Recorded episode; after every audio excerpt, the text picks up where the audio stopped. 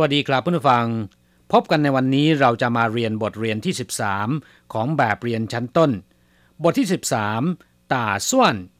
คิดหรือวางแผน ในบทนี้เราจะมาเรียนคำสนทนาเกี่ยวกับการคิด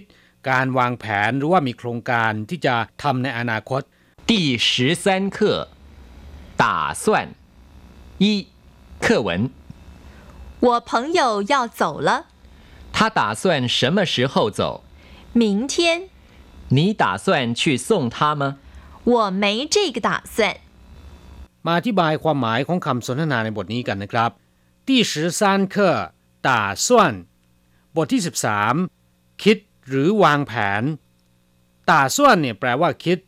มีแผนการหรือว่ามีโครงการ我朋友要走了เพื่อนของฉันจะไปแล้ว我朋友ก็คือเพื่อนของผมหรือเพื่อนของฉัน เย่าเจ๋อละจะจากไปแล้วเย่าก็แปลว่าจะ หรือว่าแปลว่าต้อง แปลว่าต้องการก็ได้นะครับเจ๋อแปลว่าไปเย่าเจ๋อก็คือจะไป ส่วนคำว่าเลเป็นศัพท์เสริมท้ายประโยคนะครับ ซึ่งโดยมากเนี่ยจะวางอยู่หลังกริยา มีความหมายเช่นเดียวกับคำว่าแล้วในภาษาไทย อย่างเช่นเย่าเจ๋อละก็แปลว่าจะไปแล้ว他打算什么时候走 เขาคิดจะไปเมื่อไหร่ หรือเขามีแผนการจะไปเมื่อไหร่什么时候ก็คือเมื่อไหร่明天พรุ่งนี้你打算去送他吗คุณคิดจะไปส่งเขาหรือเปล่า去送他ก็คือไปส่งเขา去送他吗ไปส่งเขาหรือเปล่า我没这个打算ฉันไม่ได้คิดที่จะไปส่งเขา หรือฉันไม่ได้คิดอย่างนั้น 没这个打算ก็คือไม่มีแผนการ ไม่มีโครงการนี้ ต่อไปเราจะไปเรียนรู้คำศัพท์ใหม่ๆในบทเรียนนี้กัน ขอให้เพื่อนผู้ฟังเปิดแบบเรียนไปที่หน้า 56 จากนั้นอ่านตามคุณครูนะครับ二生字与生词一了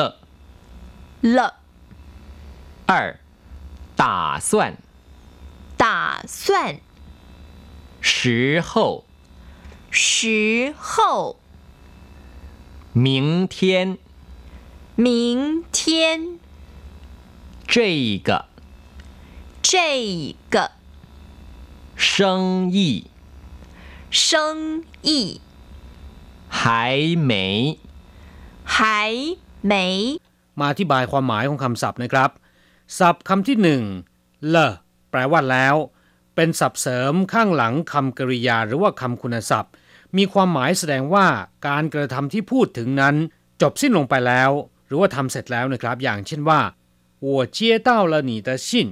ผมได้รับจดหมายของคุณแล้ว นอกจากอ่านว่าเลอะแล้วนะครับคำนี้ยังออกเสียงได้อีกอย่างหนึ่ง อ่านว่าเลี้ยวแปลว่าเข้าใจ อย่างเช่นว่าเหลียวเจี๋ยมาเข้าใจหรือไม่我了解了ผมเข้าใจแล้วครับ นอกจากนี้ อย่างแปลว่ายอดเยี่ยมอย่างเช่นว่าเหลียวผู้ฉียอดเยี่ยมจริง ๆ มหัศจรรย์จริง ๆ หรือว่ายิ่งใหญ่จริง ๆคำนี้เรามักจะได้ยินบ่อยๆ เมื่อมีการพูดยกยอใครในลักษณะว่าสุดยอดจริง ๆ อย่างเช่นว่า他是个了不起的人เขาเป็นคนที่ล้ำเลิศจริง ๆ เขาเป็นคนที่ยอดเยี่ยมจริง ๆ หรือเขาเป็นคนที่เก่งจริง ๆศัพท์คำที่สองตาส่วน แปลว่าคิด วางแผนหรือว่ามีโครงการ มีกำหนดการ อย่างเช่นว่านี้ตาส่วนจะมาปั้นคุณคิดจะทำอย่างไรต่อไปนี้ตาส่วนชี่หนาหวานคุณคิดจะไปเที่ยวที่ไหนนี้ตาส่วนข่าวไหนโส学校คุณคิดจะสอบเข้าโรงเรียนไหน放假时我打算去泰国玩ช่วงที่หยุดงาน ผมมีโครงการจะไปเที่ยวที่เมืองไทย时候 แปลว่าเวลาหรือว่าช่วงเวลา อย่างเช่นว่า小的时候ในวัยเด็กหรือว่าในวัยเยาว์想念你的时候เวลาที่คิดถึงคุณคำคำนี้เหมาะสำหรับคนที่ตกอยู่ในหลุมรักนะครับ现在是什么时候ขณะนี้เวลาเท่าไหร่ หมายถึงว่ากี่โมงแล้ว工作时候要专心เวลาทำงานต้องตั้งใจ明天วันพรุ่งนี้ ถ้าเป็นวันนี้จะพูดว่าจิงเทียน เมื่อวานนี้พูดว่าจัวเทียน วันมะรืนนี้พูดว่าเข้าเทียนคำว่าหมิง แปลว่าชัด แปลว่ากระจ่าง ส่วนเทียนหมายถึงว่าวัน หมิงเทียนก็คือ วันพรุ่งนี้ นอกจากแปลว่าวันพรุ่งนี้แล้วคำว่าหมิงเทียน ยังหมายถึงอนาคต อย่างประโยคนี้นะครับ为了美好的明天我们必须吃苦耐劳เ พื่ออนาคตที่สดใส พวกเราจำต้องอดทนกับความยากลำบากครับ วันพรุ่งนี้เราอ่านว่า หมิงเทียน ปีหน้าเราเรียกว่า หมิงเหนียนสำหรับเดือนหน้าจะไม่เรียกว่า หมิงเย่นะครับ เดือนหน้านั้นจะเรียกว่าช่าเกยเย่ศัพท์คำต่อไปเจ้เกออันนี้สิ่งนี้หรือว่าคนนี้คำว่าเจ้อเป็นคำสรรพนามที่ใช้ชี้เฉพาะ ใช้ชี้บุคคลหรือว่าสิ่งของที่อยู่ค่อนข้างจะใกล้ตัวเรา อย่างเช่นว่า这个孩子ลูกคนนี้ เด็กคนนี้这个地方สถานที่แห่งนี้这个人คนคนนี้这个工厂โรงงานแห่งนี้这个比那个漂亮คนนี้สวยกว่าคนโน้น生意แปลว่าการค้าขาย การทำธุรกิจ การประกอบกิจการ อย่างเช่นว่าจั่วเซิงยี่ทำการค้าขายเซิงยี่ซิงหลง การค้าคึกคัก หรือจะพูดว่าเซิงยี่ห่าว การค้าขายทำมาค้าขึ้น การค้าคึกคักดีก็ได้ ส่วนคำตรงกันข้ามเซิงยี่ชิงต้านการค้าซบเซาสำหรับศัพท์คำสุดท้าย หายเหมย แปลว่ายังไม่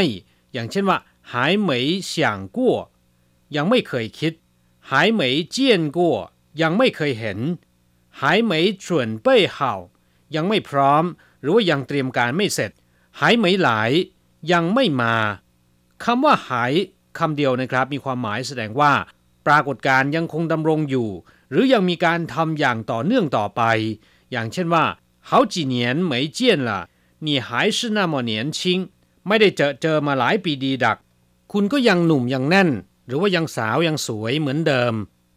ส่วนคำว่าเหมยแปลว่าไม่มี รวมกับคำว่า หาย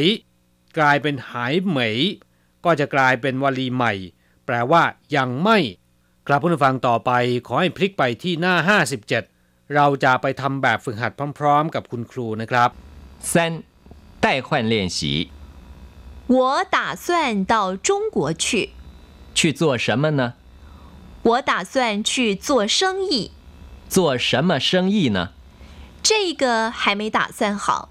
我打算到中国去ผมคิดจะไปประเทศจีนจงกัวก็คือประเทศจีน จีนแผ่นดินใหญ่去做什么呢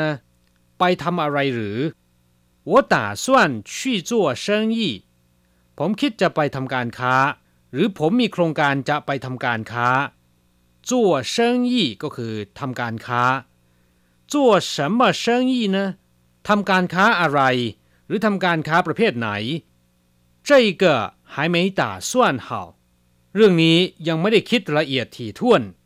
还没打算好ก็คือยังไม่ได้คิดไว้ดี ยังไม่ได้วางแผนไว้อย่างดี หรือยังไม่ได้คิดรายละเอียด ครับผู้ฟังเราจะกลับมาพบกันใหม่ ในบทเรียนถัดไป สวัสดีครับ